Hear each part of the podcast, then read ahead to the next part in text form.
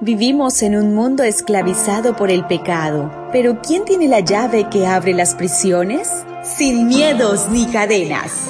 Una reflexión diaria para nosotras, nuestra devoción matutina. Bienvenida, bienvenida. Gracias querida amiga, querido amigo, una vez más por darte cita aquí en el audio de Matinal de Damas. Es una bendición poderte saludar nuevamente y gracias a todos aquellos a quienes comparten nuestro material.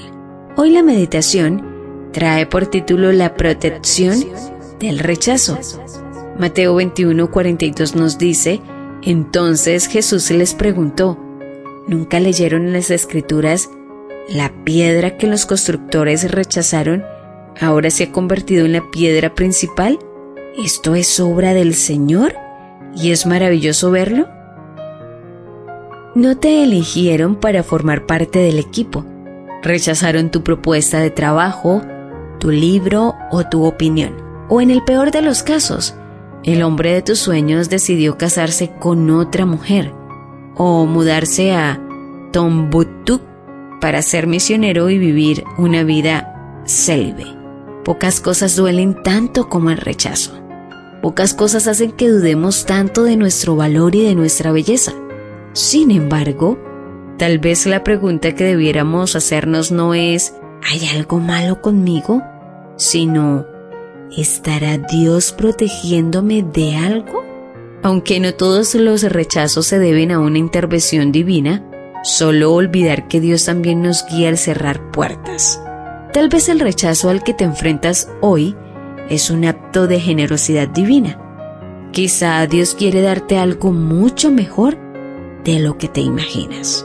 El año pasado, mi hermana Inés vino a visitarme a Inglaterra por unos meses.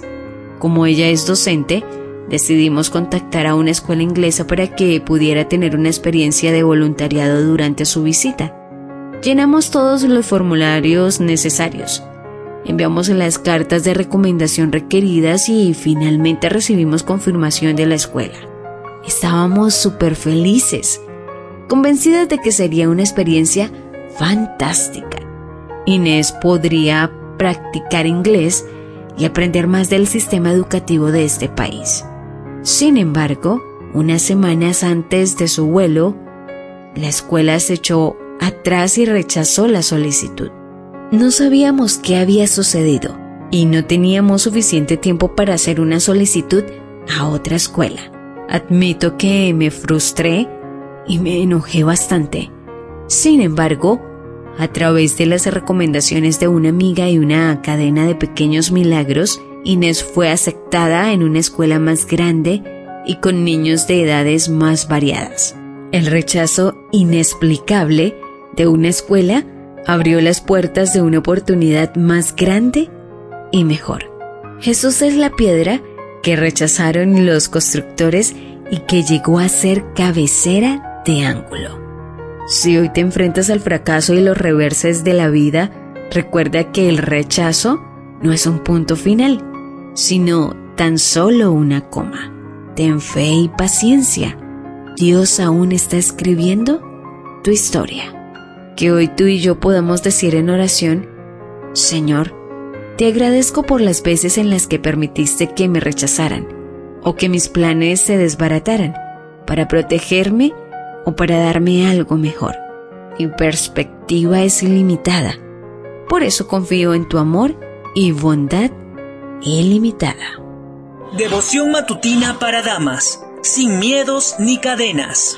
Una presentación de Canaan Seventh Day Adventist Church and DR Ministries. Hasta la próxima.